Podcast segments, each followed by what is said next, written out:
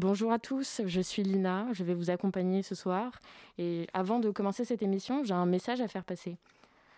Vous ne confinerez pas mes oreilles ni ne brimerez ma parole, tant que j'aurai encore l'ouïe pour entendre et une bouche pour m'exprimer. Sans cesse, nos libertés les plus intimes et inhérentes à notre identité sont malmenées. Plus elles le sont, plus il nous faut les défendre et les réaffirmer. Simone Veil, dans l'enracinement, avait dit la liberté d'expression totale, illimitée, pour toute opinion, quelle qu'elle soit, sans aucune restriction ni réserve, est un besoin absolu pour l'intelligence. Je suis ravie de pouvoir vous confirmer que la confrontation des opinions est nécessaire. C'est pourquoi tout le monde doit pouvoir s'exprimer dans l'espace public. Les secousses que subissent nos libertés me rappellent sans cesse à quel point j'ai de la chance d'être là, ici, notamment ce soir, avec vous, mes chers auditeurs de Radio Campus. J'espère qu'un jour, toute parole sera libre. Pour l'heure, on peut compter sur la radio, les podcasts de qualité pour entendre des voix diverses et des paroles libérées. C'est pourquoi je suis ravie ce soir d'accueillir euh, un de nos invités, Sylvain Gire, cofondateur d'Arte Radio. Merci d'être là. Ce soir, on va également recevoir l'association Metishima. Et je suis également ravie d'entendre ce soir les paroles libérées de nos chroniqueuses Gwen, qui va nous parler de la rébellion internationale d'octobre d'Extinction Rébellion, et celle d'Alexandra, qui va nous parler du grand projet de Nokia d'installer la 4G sur la Lune. La matinale de 19h, le magazine de société de Radio Campus Paris. Bonsoir, bonsoir Sylvain et bonsoir Mathilde. Bonsoir. Je suis ravie de vous accueillir ce soir. Vous me dites que ça fait euh, dix ans que vous n'êtes pas euh, revenu euh, dans les studios de Radio Campus. Qu'est-ce que ça vous fait d'être là ce soir? C'est surtout, c'est la première fois que je suis invité dans une matinale. Donc je suis extrêmement fier. C'est vrai. Il y a bien que celle de 19h à laquelle j'étais sûr de pouvoir assister. Vous n'êtes pas trop tombé du lit Non, c'est bon. Super. Euh, on, va, on va attaquer. Qu'est-ce que t'en dis, Mathilde? Ouais, allons-y. Ouais. Ce soir, c'est un moment très spécial aussi pour Mathilde parce que c'est sa première co-interview. donc, je suis super ravie euh, d'être, de faire bah ça avec elle ce soir. Je suis très contente.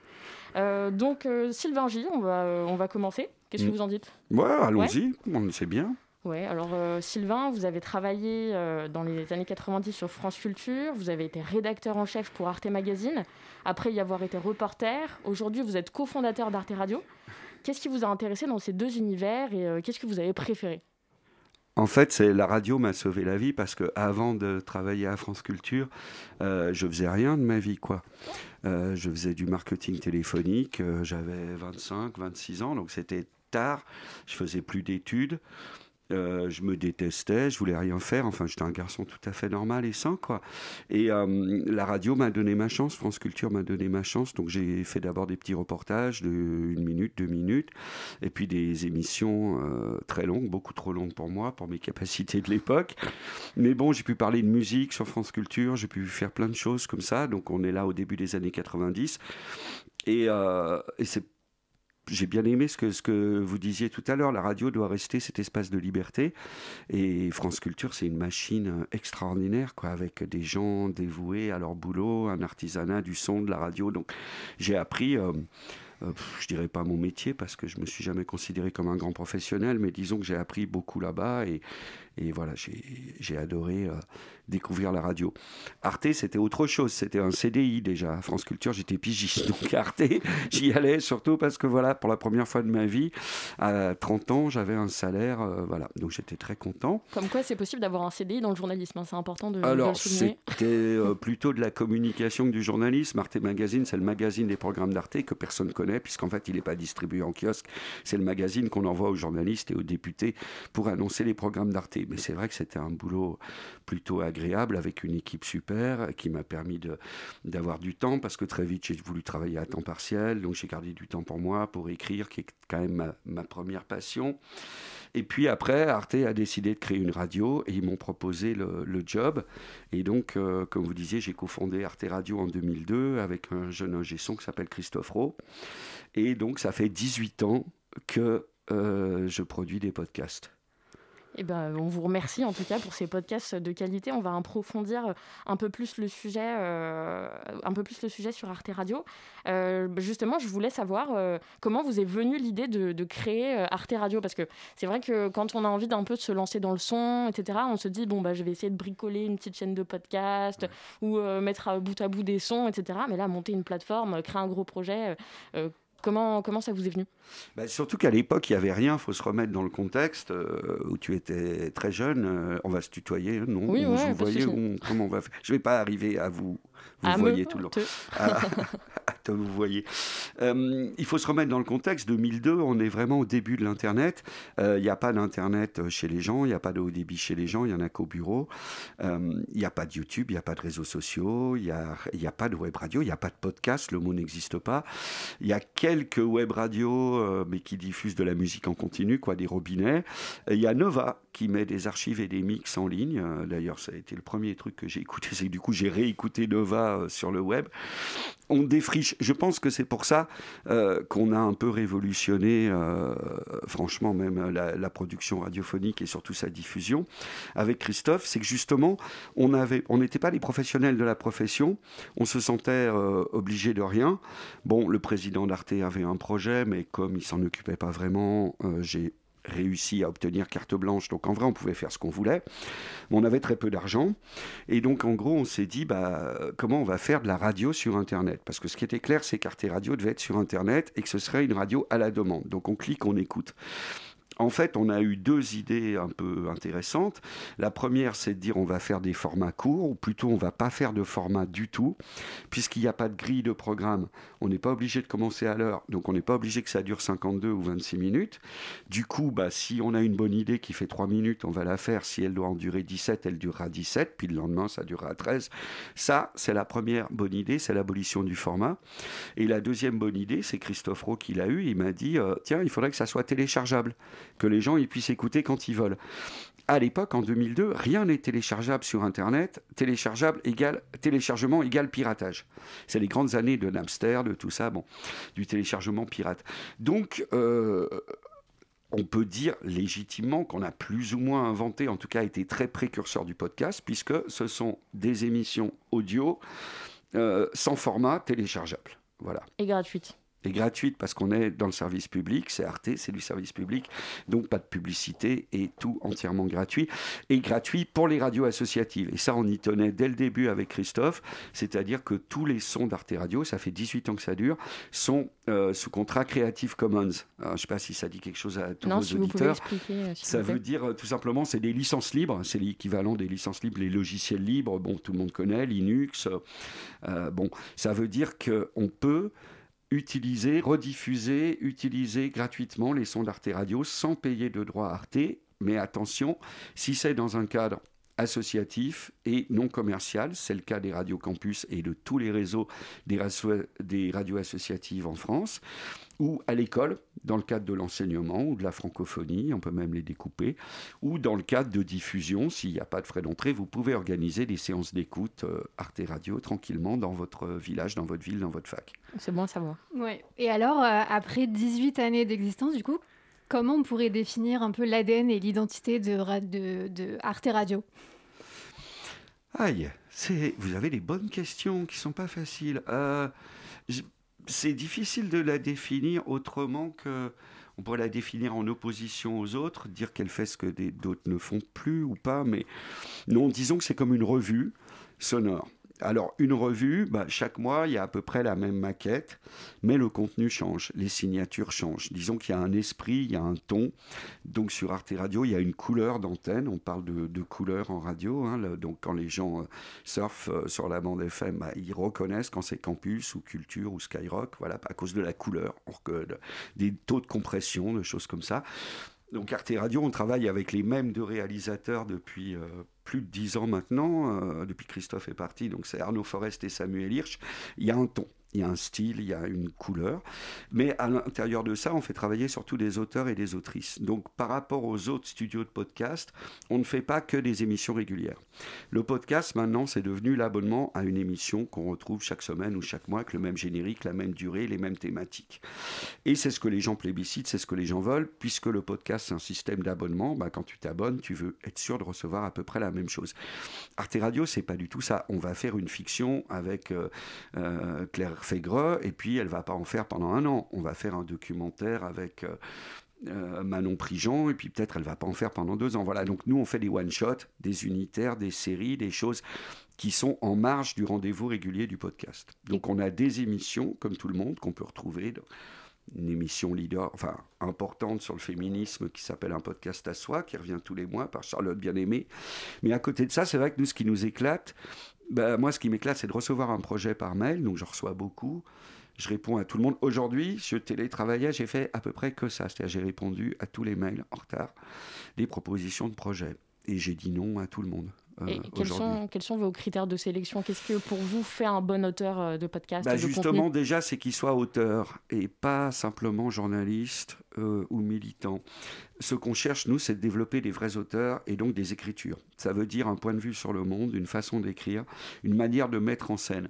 Bah, la dernière personne à qui j'ai répondu avant de partir pour venir à campus, c'était une jeune femme journaliste que j'avais connue parce que je l'avais eu en formation en école de journalisme et elle me dit, voilà, j'ai un sujet sur euh, des femmes de prêtres. Vous savez qu'il y a des prêtres qui ont des relations sexuelles, amoureuses avec des femmes dans la clandestinité. Bon, il y a eu pas mal de reportages documentaires là-dessus. Et puis elle dit, voilà, je vois une série de trois, alors avec telle femme, telle femme, telle femme. Et c'est un bon sujet hein, qui revient assez souvent. Mais comment vous dire, son appréhension, je la trouvais très journalistique. C'est qu'en fait, elle me disait rien sur ce qu'elle allait faire dans la forme. Et moi, la forme m'intéresse autant que le sujet.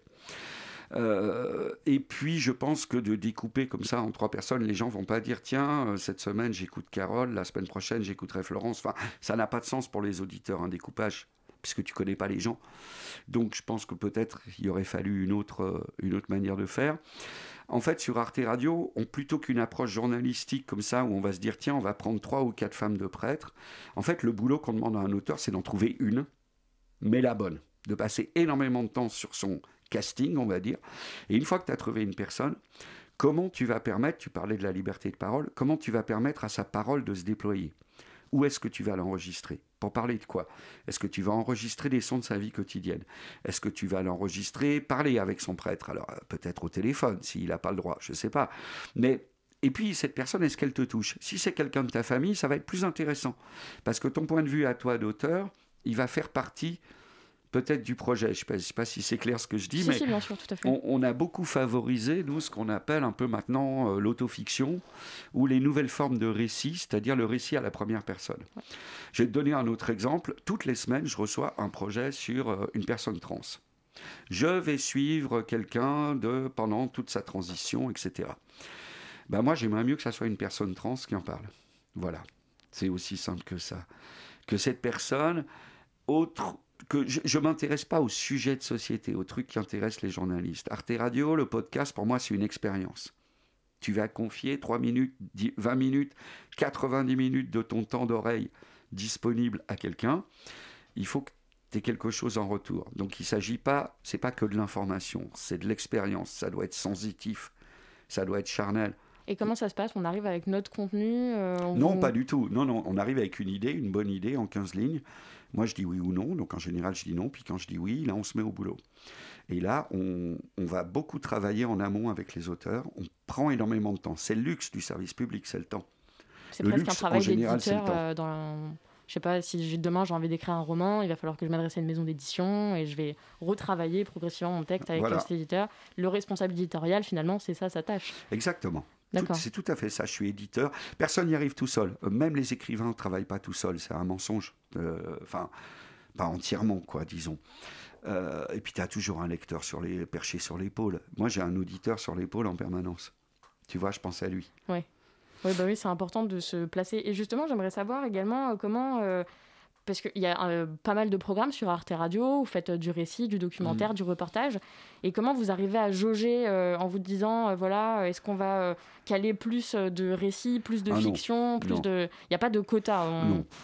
Non, et d'ailleurs, c'est un peu le drame, c'est que là, on fait beaucoup plus d'émissions régulières qu'avant, donc des émissions qui reviennent toutes les semaines, tous les 15 jours, tous les mois, qui nous prennent beaucoup de temps, parce que même si ce sont des émissions en apparence de plateau, en vrai, on aime bien sortir, on aime bien sortir de Paris aussi, contrairement aux autres podcasts. on a un peu plus de moyens, mais on aime bien bouger.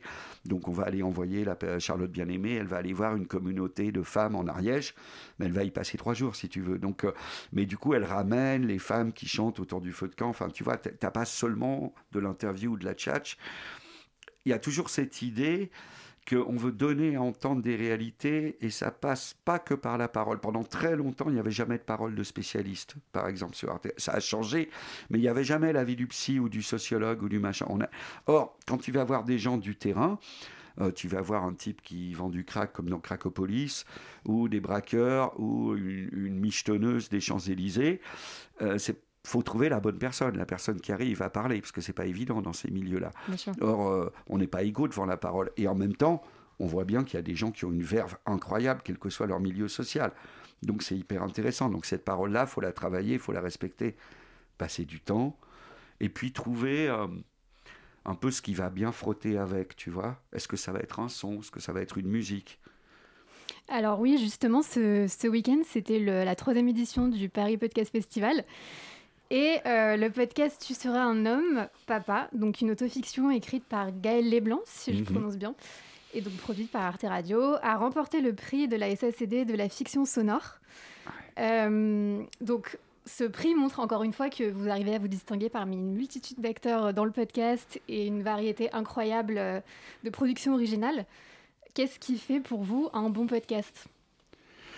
Alors, c'est vraiment compliqué parce qu'encore une fois, ça dépend de quelle définition du podcast tu prends. Maintenant, il y a une définition du podcast qui est en gros l'émission, quoi, qui revient, les couilles sur la table, un podcast à soi, à bientôt de te revoir. Bon, on voit de quoi il est question, la poudre. Ok, c'est la même animatrice, le même, un peu le truc, l'angle. Bon. Et nous, on parle là un peu de. Pour nous, c'est plus des objets radio, des fictions, des documentaires. Alors, ils sont distribués comme des podcasts, ce sont des podcasts. On est plus proche, si tu veux, du travail que fait France Culture, en fait, pour euh, Les Pieds sur Terre ou des choses comme ça. Sauf qu'on peut-être un peu plus pop et surtout, on, consacre beaucoup plus de temps à élaborer des œuvres. Euh, j'avoue qu'on gagne beaucoup de prix. Euh, chaque année, on gagne des prix internationaux en radio. Donc là, on est en compète, pas avec les studios de podcast de Paris. On est en compète avec la BBC, avec Radio France, avec toutes les chaînes allemandes, scandinaves, qui ont beaucoup de moyens. Et on gagne souvent avec nos fictions. Euh, les chemins de désir de Claire Richard, par exemple, a rapporté à peu près tous les prix, le prix Italia, le prix Europa, le prix... Bon, voilà. Parce qu'on y passe beaucoup de temps. On est très exigeant sur ce qu'on raconte. Et puis la fiction radio, c'est très difficile. C'est quand même, c'était jusque dans les années 2000 assez ringardisé on a mis un peu un coup de pied en faisant travailler des auteurs assez jeunes. On fait pas de genre, on fait pas de SF, on fait pas de polar. On fait, tu vois, les chemins de désir. C'est Claire Richard, elle a 34 ans et elle raconte son rapport à la pornographie et au plaisir. Bon ben voilà, c'est un sujet qui n'a jamais été traité nulle part, sous aucune forme d'art, je crois, qu'une jeune femme parle de son rapport, et uniquement de ça, c'est-à-dire qu'elle ne parle pas de sa vie sexuelle à elle, elle parle juste de son rapport à la pornographie et de l'évolution du rapport selon les évolutions technologiques. On va revenir euh, tout à l'heure sur ce qui fait un bon podcast. On va faire une petite euh, pause musicale avec euh, Panama Cardoon, Moliendo Canapé.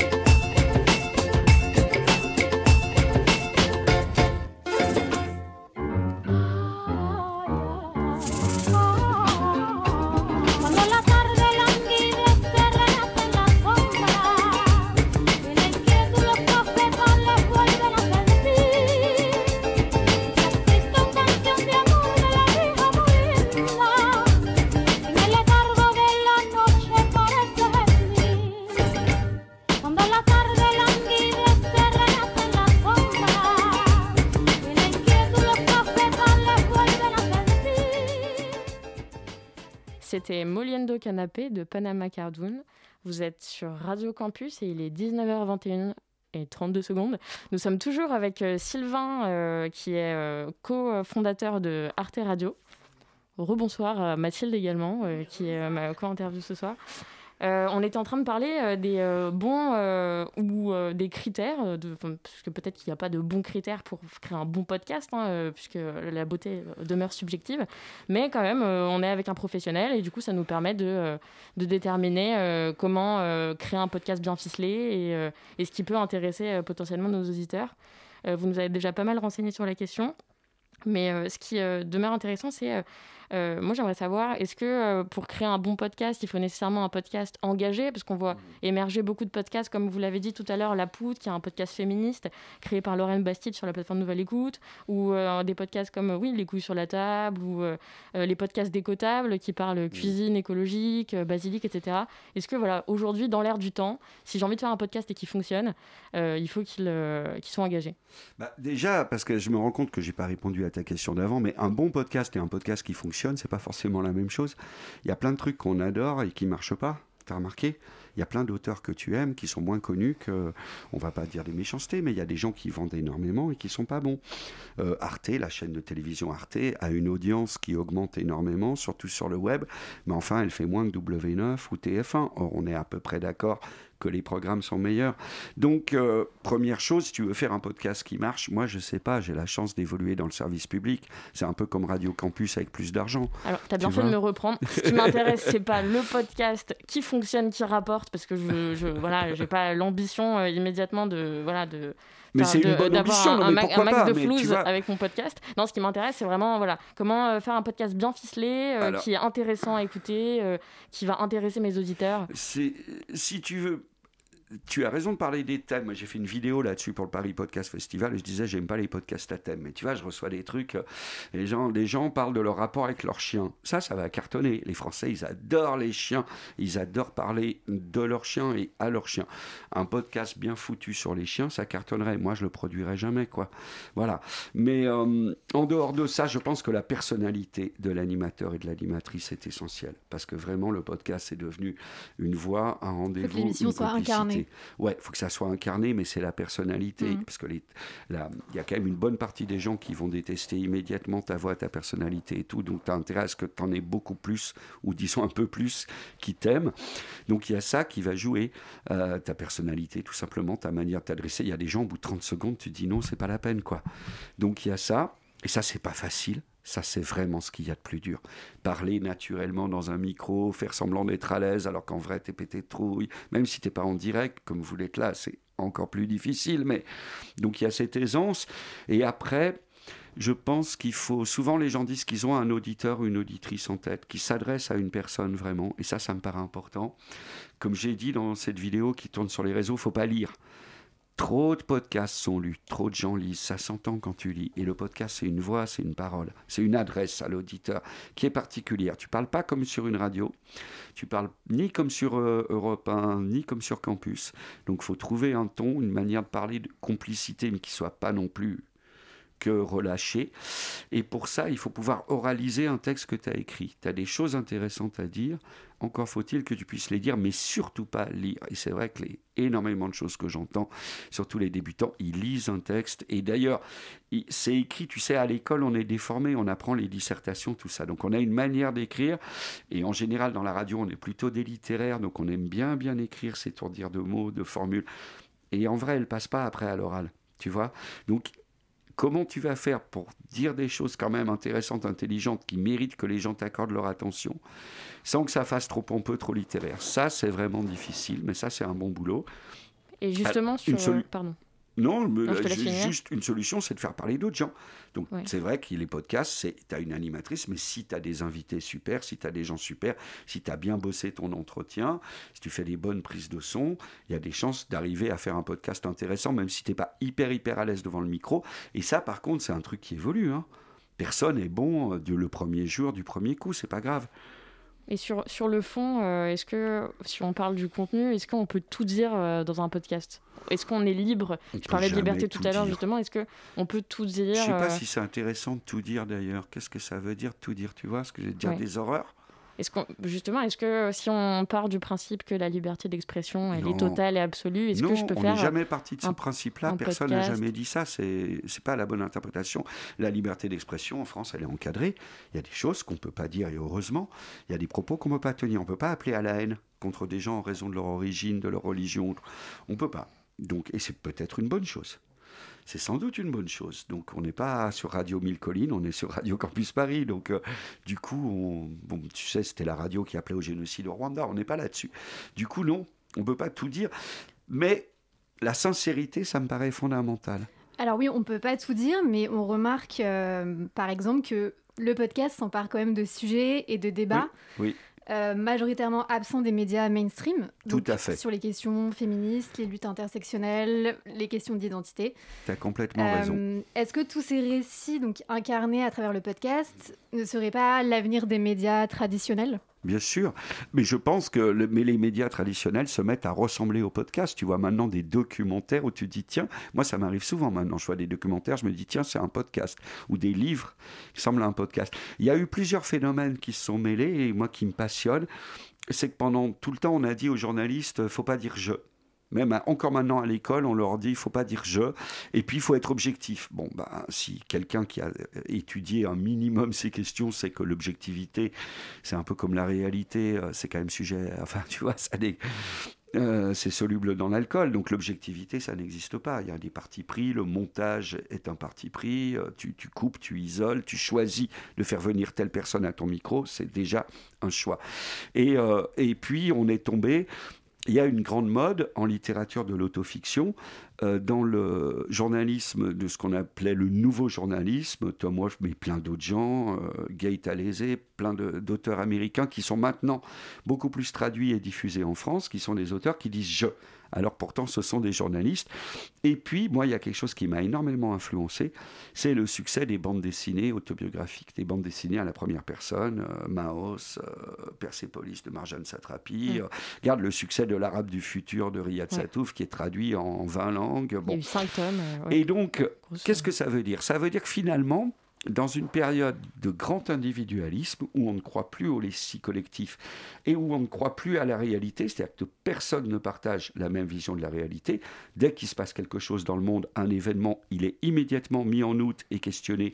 Alors parfois pour de bonnes raisons, parfois pour de mauvaises raisons. Donc c'est le succès des complotistes. Plus personne ne croit la même chose que son voisin, ce qui est hyper grave, qui est par ailleurs quelque chose d'hyper grave et qui nous donne à nous qui travaillons dans les médias, à Arte comme partout, et comme un campus, une responsabilité très forte. Parce qu'en même temps, à un moment, il faut croiser des sources, il faut vérifier. Et non, un boulot de journaliste et le mec bourré au comptoir, c'est pas la même chose. Donc ça suffit pas de dire les médias manquent, les médias ceci. C'est pas si simple que ça. Mais ce qui s'est passé, c'est que bizarrement, on ne croit plus à ces récits-là. On ne croit plus à ce qui apparaît dans les médias mainstream. Mais par contre, on croit l'émotion, l'expérience vécue, le je. Donc, quelqu'un qui dit je vais faire ci, et le gars de euh, Cracopolis, Charles dans Cracopolis, qui te raconte la vie du crack, alors il se trouve qu'on a vérifié ces informations auprès de, policiers notamment, et qu'elles sont justes, mais on pourrait se dire, ce mec est un mytho, qu'est-ce qui me garantit que c'est pas un mytho? Il y a une vérité dans sa voix, dans ce qu'il dit. Puis on est tous un peu mytho. Quand tu racontes tes vacances, tu on a fait des fêtes géniales sur la plage. En fait, tu en as fait une, mais tu dis des parce que dans ton esprit, c'était tous les soirs. En vrai, tu sais bien que y en a eu une qui était vraiment extra, mais on est tous un peu comme ça. C'est pas grave. C'est pas de ce, mythe, ce mytho-là. Il n'est pas très grave. Donc, il y a ça un peu dans les personnages d'Arte Radio, mais c'est extrêmement fondamental qu'on soit d'accord que dans un documentaire, les gens parlent pour de vrai, on leur a pas écrit leur texte, ce ne sont pas des comédiens. Et je constate, parce que maintenant on fait un carton sur YouTube, c'est la chaîne d'Arte Radio sur YouTube, elle fait ce qui est bizarre pour des podcasts. Eh bien, sur YouTube, on n'a pas du tout le même public qu'on avait au début. On n'a pas le public qui va au Paris Podcast Festival, qui est plutôt étudiant, 35 euh, ans, 25, euh, enfin, on n'est pas forcément étudiant à 35 ans, mais tu vois ce que je veux dire, CSP+, et tout. Tu as un autre public complètement sur YouTube, et mais tu t'aperçois qu'énormément de gens mettent tout en doute. Dès qu'on met un truc en ligne, ils disent c'est faux, c'est pas lui, c'est pas. Alors que c'est vrai, nous on le sait, c'est du documentaire. On bosse, on a travaillé, on a, tu vois. parce qu'il y a encore cette défiance à Il y a une défiance, mais il y a non parce que ça les gêne, parce que le récit ne correspond pas au récit qui attend. À quoi on assiste là? Qu'est-ce que nous montrent les événements de ces derniers jours? Il y a plusieurs récits qui coexistent. Plus personne n'est d'accord. D'où T'as un l'intérêt récit que qui dit le- la liberté d'expression, c'est fondamental, on doit Oui. pouvoir tout dire et tout montrer. Et il y a un récit qui dit non, telle chose-là, on n'y touche pas. C'est mon identité. Si tu touches à ça, c'est comme si tu touchais à moi, à ma famille et tout. C'est compliqué. Comment tu fais coexister des gens qui ont des visions du monde et des récits du coup aussi éloignés? Quel mot tu emploies? Comment tu vas parler? Oui. C'est très compliqué. C'est très Donc, complexe. Ce qui nous sauve, ça doit être la vérité, la vérité de la parole et le soin qu'on prend à la recueillir, l'honnêteté qu'on a vis-à-vis des gens. Et je pense que dans l'expression de soi, ce qui compte, c'est la franchise, la sincérité. Si tu parles au je pour dire la même chose que dit tout le monde et pour se poser en victime, qui est un peu la super tendance, tu vois. Et donc- Bah, peut-être que ça fait une catharsis et ça te fait du bien à toi dans une démarche euh, personnelle. Je suis pas sûr que ça soit forcément intéressant. Donc c'est vrai que sur Arte Radio, on est un petit peu taquin comme ça. On aime bien ne pas dire exactement euh, ce qu'on veut entendre. Il y a un épisode, de- un podcast à soi de Charlotte Bien-Aimée, qui est son émission majeure sur les questions féministes. Bon, bah, il y a un épisode sur euh, l'inceste et la pédocriminalité, dans lequel elle a un long entretien avec un père incestueux. Il y a des gens qui diront on ne doit pas leur donner la parole. Si tu donnes pas la parole à l'ennemi, si tu donnes pas la parole au mal, à la souffrance, qu'est-ce que tu fais? Oui, pour tu être objectif, il faut vraiment peser les deux C'est pas que la question d'être et- objectif. Je pense pas que ça soit d'être objectif parce qu'il n'y a pas d'objectivité à avoir. D'un côté, il y a une victime, de l'autre, il y a un coupable. Ils sont pas sur le même plan, si Non. tu veux. Mais en même temps, quelqu'un, le chemin qu'il fait, tu vois, le travail que tu peux faire pour te libérer de tes démons, c'est une maladie aussi. Ça peut être une maladie, la pédocriminalité. Il y a des gens. La souffrance existe aussi, c'est terrible. On va pas les mettre en balance, mais tu vois bien qu'à un moment, qu'elle ait eu cette démarche-là, et elle s'est posé beaucoup de questions. hein. Elle s'est dit, est-ce que j'ai le droit de le faire Est-ce que je peux le faire alors que je vais être écouté par des gens qui ont été victimes de pédocriminels de parents incestueux Et elle a choisi de le faire entendre, et c'est très fort. Il y a une très, un très beau podcast sur France Culture qui s'appelle Les hommes violents. Pareil, où on, on entend des paroles d'hommes violents et qui sont soignés, qui doivent participer, ils sont obligés par la justice à participer à un groupe de paroles sur leur violence. Et tu t'aperçois qu'ils n'ont aucune conscience de la portée de leur acte. On a On va- besoin d'entendre ça, y compris dans une perspective d'émancipation, tu vois, et de réparation. On va s'arrêter là-dessus. On va conseiller à nos éditeurs d'écouter euh, le podcast Les Hommes Volants sur Arte Radio. Non, sur euh, Et France Culture, Pardon, celui-là, sur les France hommes violents. Culture, autant pour moi. Je prie. Et euh, on va écouter tout de suite Jam 05 de SRWN.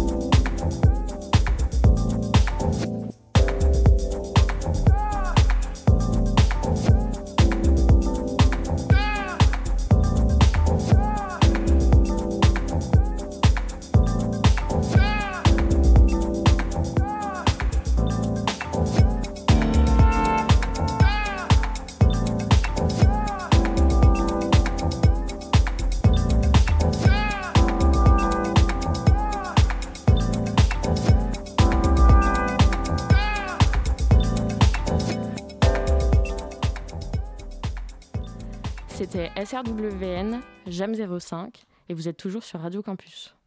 La matinale de 19h sur Radio Campus Paris. Il est 19h37 et c'est l'heure de la chronique de Gwen. Bonsoir à toi. Bonsoir Lina, bonsoir à tous. Ce soir, tu voudrais nous parler de la rébellion internationale d'octobre d'Extinction Rébellion qui a lieu en France depuis le 11 octobre. Oui, souvenez-vous l'an dernier, lorsque l'on pouvait se balader tranquillement sans masque et sans couvre-feu, la place du Châtelet était occupée par des centaines de rebelles d'Extinction Rébellion, ce fameux mouvement mondial de désobéissance civile lancé en octobre 2018 au Royaume-Uni. Petit rappel de leurs quatre revendications la reconnaissance de l'urgence climatique et écologique par le gouvernement et les médias. L'arrêt immédiat de la destruction des écosystèmes terrestres et maritimes. La neutralité carbone d'ici à 2025. Et la dernière revendication, la mise en place d'assemblées citoyennes pour déclencher la transition écologique. L'an dernier, ce joyeux campement ouvert au public avait duré cinq jours, et cela a permis au mouvement de bénéficier d'une bonne médiatisation, et surtout, il n'y avait pas eu d'incident avec la police. Parce que c'est le cas euh, cette année? Oui, cette fois-ci, avec la pandémie, c'est encore plus ardu de bloquer et d'occuper des lieux publics, en France comme ailleurs. À Paris, ils ont réussi à déployer au premier étage de la Tour Eiffel une banderole sur laquelle était inscrite le mot Rebel, qui signifie en bon français Rebellez-vous. En revanche, mardi dernier, quand ils ont tenté de bloquer le boulevard Saint-Germain, en face du ministère de la Transition écologique, l'action a duré moins longtemps que prévu. Monsieur le Président, nous ne sommes pas dans le même camp. Parce que la pollution des corps et des sols, l'artificialisation continue des terres et les impostures technologiques ne peuvent plus se cacher derrière votre écologie de discours. La moindre des choses aurait été d'appliquer immédiatement les propositions issues de la Convention citoyenne pour le climat. Mais là encore, vous actez les renoncements et les actions de courte vue. Ce son est issu d'une vidéo réalisée par les médias activistes d'Extinction Rébellion. Les forces de l'ordre sont vite arrivées, ont assez ou pire déplacé des bloqueurs assis par terre, reliés par des armlocks. Les armlocks, ce sont des blocs de béton qui permettent aux militants d'y accrocher leurs bras et de rendre plus difficile leur évacuation. Et quand on regarde les stories d'Extinction Rébellion, on peut entendre des cris de douleur des bloqueurs. Et vous pouvez regarder ça sur Instagram ou sur Facebook si vous voulez en savoir plus. Mais ils sont toujours déterminés à poursuivre leur action d'après leur publication. Parce qu'ils ont plein de projets à défendre, notamment à Saclay avec le blocage Céréal Killer. Quel beau nom n'est-ce pas? Pendant au moins 24 heures, une trentaine de rebelles ont bloqué les travaux de la ligne 18 du Grand Paris Express et ainsi protesté contre l'artificialisation et la bétonisation des terres arables sur du plateau de Saclay que l'État souhaite transformer en Silicon Valley à la française. Et cela concerne au moins 400 hectares de champs et de forêts. Des agriculteurs accueillent depuis dimanche les militants via un camp climat festif dans lequel s'organisent d'autres actions, mais aussi des conférences, débats et formations avec des scientifiques qui dureront jusqu'à demain, voire jusqu'au 25 octobre. Aux dernières nouvelles, les policiers ont stoppé le blocage et les participants très tôt ce matin. Mais ça, Extinction Rébellion est rodé et s'y était préparé. Covid ou non, tous comptent poursuivre leurs actions non violentes pour mener cette bataille et remettre le monde à l'endroit. Merci beaucoup Gwen.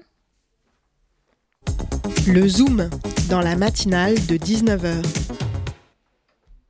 Et tout de suite, euh, vous êtes toujours sur Radio Campus et nous sommes avec euh, Marie qui euh, travaille à l'association Mitishima et on va parler des, des, migrants et de leur accompagnement vers l'emploi avec Elsa. Exactement, bonjour. Aujourd'hui, on vient vous parler de l'association Metishima. Metishima, c'est le métissage des cultures et des dignités. Avec nous, Marie Doué-Gossin, fondatrice et déléguée générale de l'association, qui œuvre à l'intégration des nouveaux arrivants par la valorisation des compétences acquises dans le pays d'origine. Elle aide à l'insertion à l'emploi et à l'intégration par l'accès à l'emploi. Alors bonjour Marie. Bonjour. Euh, déjà, je me demandais, euh, en fait, qui sont ceux que vous accompagnez et comment font-ils pour vous trouver? Alors, ce que nous accompagnons, ce sont des personnes issues des migrations, donc des réfugiés, euh, des migrants classiques, donc euh, toute personne exilée qui a un statut euh, pour pouvoir travailler, parce que nous les accompagnons pour trouver un emploi en lien avec leurs compétences. donc, ces personnes doivent parler aussi français pour pouvoir poursuivre les études ou travailler. et qui nous les oriente, c'est soit les centres d'hébergement ou soit du bouche à oreille. voilà. alors justement, parlons de l'action que vous menez avec eux. Donc, vous les aidez à accéder à l'emploi en France. Quelles sont les barrières quand on est primo-arrivant qui nous rendent plus difficile la tâche d'obtenir un emploi dans un nouveau pays? Les barrières, c'est vraiment la langue, au fait, euh, parce que parmi les personnes qu'on accompagne, on a des, euh, on a des ingénieurs, on a des médecins, donc euh, on a des pharmaciens, on a des orthopédistes. Et euh, s'ils ne parlent pas français, euh, on ne peut pas trouver un stage ni un emploi parce qu'ils sont dans l'obligation fait, de, pratiquer la langue du pays d'accueil. Et c'est vraiment notre frein, vraiment c'est le pilier sur lequel on, souhaite travailler c'est la langue, en fait, qui est, qui est un peu compliquée. Et ensuite viendra le logement, mais c'est vraiment la langue euh, du coup, si je comprends bien, en fait, vos actions se s'intéressent à absolument tout ce qui va être un frein à l'emploi, pas seulement la recherche de l'emploi, et parce que j'ai effectivement vu que vous aviez des ateliers euh, pour, euh, pour des mises en situation de savoir-être professionnel, mais également des bilans de compétences que vous proposez. Et, et pourtant, là, vous nous parlez aussi du logement, vous avez une action vraiment très globale dans ce que vous faites, c'est assez inhabituel. Euh, oui, on s'est dit que pour accompagner une personne, il faudrait la prendre dans sa globalité, au fait. Euh, parce que regardez que le volet euh, emploi, si la personne est dans la rue, et si elle ne parle pas français, c'est un peu compliqué. Si elle ne comprend pas les codes aussi du pays d'accueil, c'est un peu compliqué. Donc, du coup, on met en place euh, des ateliers euh, autour de la sophrologie, euh, une prof de théâtre aussi qui vient pour, pour déconstruire certains, certains préjugés et leur faire prendre conscience par rapport à leurs compétences acquises dans leur pays d'origine. Donc, on essaie un peu de d'accompagner les personnes vraiment dans leur globalité en travaillant aussi avec d'autres acteurs euh, du secteur associatif. Et est-ce que vous travaillez avec euh, les collectivités euh, locales C'est le département qui, normalement, est l'État, qui gère tout ce qui est relatif aux migrants et tout ce qui est mineurs non accompagnés avec le département. Est-ce que vous, en tant qu'association, vous travaillez avec eux ou vous avez des aides on a commencé cette année à avoir des aides de la ville de Paris, du département du Val-de-Marne et on a Est Ensemble, donc 93 aussi, qui commence avec ce secteur on va dire aussi que nous sommes en résidence depuis deux ans, donc quelque part, euh, on est aussi soutenu quand même par la ville de Paris parce que être une jeune structure et pouvoir euh, mettre en place euh, ce qu'on met en place sans local, c'est un peu compliqué. Oui, c'est sûr. Voilà, donc du coup, oui, on travaille avec eux et sur cet envolé. Oui. Et pour la mise en contact avec les migrants pour la mise en contact avec les migrants, on est plutôt on passe par les centres d'hébergement. Et là, actuellement, on travaille avec euh, les EDS. Euh, mais on n'a pas de difficulté à vraiment. Est-ce que vous pouvez nous expliquer ce que c'est un EDS un peu plus en détail? Euh, C'est un service, un service social au fait. voilà.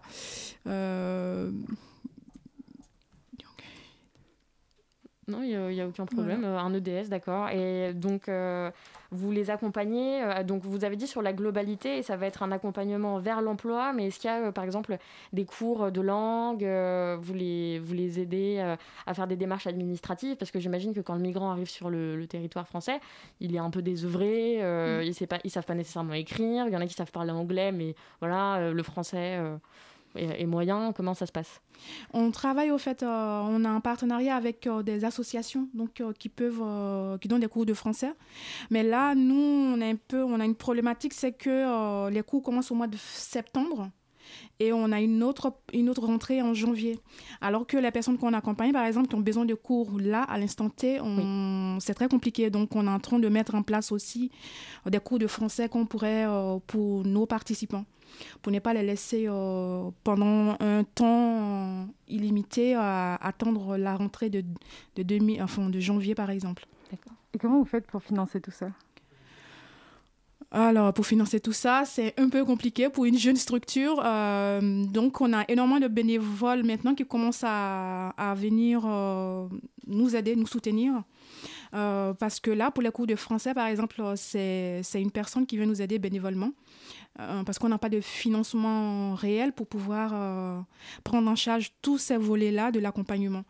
Euh, donc, ce qui fait qu'on a deux salariés en, en interne, mais on a déjà 35 personnes qu'on accompagne avec d'autres personnes qui vont venir. Et vous avez des campagnes d'appel aux dons euh, pour euh, récupérer des fonds? Puisque j'imagine que si ça fait qu'un an, même pas, que vous bossez avec la mairie de Paris, vous n'avez pas de subvention publique énorme. Donc comment ça, comment ça se passe? Vous faites des ventes comment... On essaie de mettre ça en place mais voilà, on n'a pas, on n'a pas trop d'outils non plus là-dessus. Euh, donc, ce qui fait qu'on est, euh, on n'a pas de campagne, par exemple. Ce sont, c'est quelque chose sur lequel on aimerait aller, mais on n'a pas de, d'outils en, interne, de ressources concrètes euh, pour pouvoir développer ça. Alors, pour faire une fin à la Nolan sur ce Zoom, j'aimerais demander qu'est-ce qui vous a motivé à, faire une, une, association comme ça? Parce que c'est vrai que la plupart du temps, les associations qui prennent en charge la question migratoire, elles vont plutôt cibler des publics migrants qui n'ont pas encore des papiers qui sont en situation d'irrégularité. Et, euh, et, vous, c'est le contraire, en fait. Vous essayez de euh, vous occuper de l'étape d'après, quoi. Euh, oui, parce que je me dis, la France est un beau pays. Donc, quand elle, a, quand elle accepte d'accueillir quelqu'un, il faut l'accompagner dans sa globalité. Parce que être sur un métier, attention, qui ne correspond pas à ses compétences d'origine, on, on, est quand même frustré dans un pays qui nous a accueillis. Voilà, donc du coup, euh, pour pouvoir permettre à ces personnes-là de vivre bien, euh, je pense qu'il est plus intéressant de les laisser exercer un métier qui est en lien avec leurs compétences. On ne va pas dire à, un médecin de devenir euh, vigile parce qu'on a un métier de vigile à lui proposer. D'accord. Un médecin sera à l'aise en pratiquant son métier. Très bien. Merci beaucoup Marie pour toutes ces précisions. Euh, on, invite les gens à aller se, rendre sur le site internet de l'association Metishima. Je remercie Marie, je te remercie Elsa d'avoir euh, mené cette interview. Merci beaucoup Gwen pour cette chronique. Et euh, on va tout de suite passer à la chronique d'Alexandra qui s'est intéressée à Nokia qui veut installer la 4G sur la Lune. Tout à fait. bonjour tout le monde. En préparant cette chronique, non, euh, continue, continue. Ok, désolé. J'ai pu me plonger dans mes souvenirs d'enfance. Vous vous rappelez des Nokia Ces géants de téléphonie d'antan dont tout le monde désirait posséder un appareil au début des années 2000. J'ai de l'affection pour cette marque, mon premier portable étant le 5110 avec sa grosse antenne. Quand j'ai reçu ces bijoux à l'allure d'une brique, j'avais peut-être 9 ans. Ce qui m'intéressait à cette époque, c'était surtout la coque. J'en avais une banale jaune qui ne me plaisait pas du tout, donc je décidais de rayer l'écran avec une aiguille. Cela méritait une claque, ou du moins une réprimande, sûrement. Mais mes pauvres parents ne se doutaient pas qu'ils avaient euh, élevé une créature diabolique aveuglée par l'image de l'enfant raisonnable que j'étais. Enfin, j'ai eu la coque rose pailletée dont je rêvais. Oh, la culture de consommation de toute sa gloire. Tu étais une vraie mauvaise graine, mais j'imagine que tu n'es quand même pas venue ici pour te faire psychanalyser. Ne vous inquiétez pas, c'était juste une petite anecdote pour vous rappeler qu'à l'époque, Nokia, c'était vraiment le numéro un. Je suis d'accord, mais pour parler de Nokia en tant que numéro 1, ces années de gloire sont désormais finies? Oui, mais le groupe finlandais revient en force en ouvrant un tout nouveau marché de la téléphonie dans les domaines spatial en faisant bouillir les sons de tout ce qui en 2020 de la métropole ont toujours du mal à capter le réseau, moi dans mon appart parisien par exemple.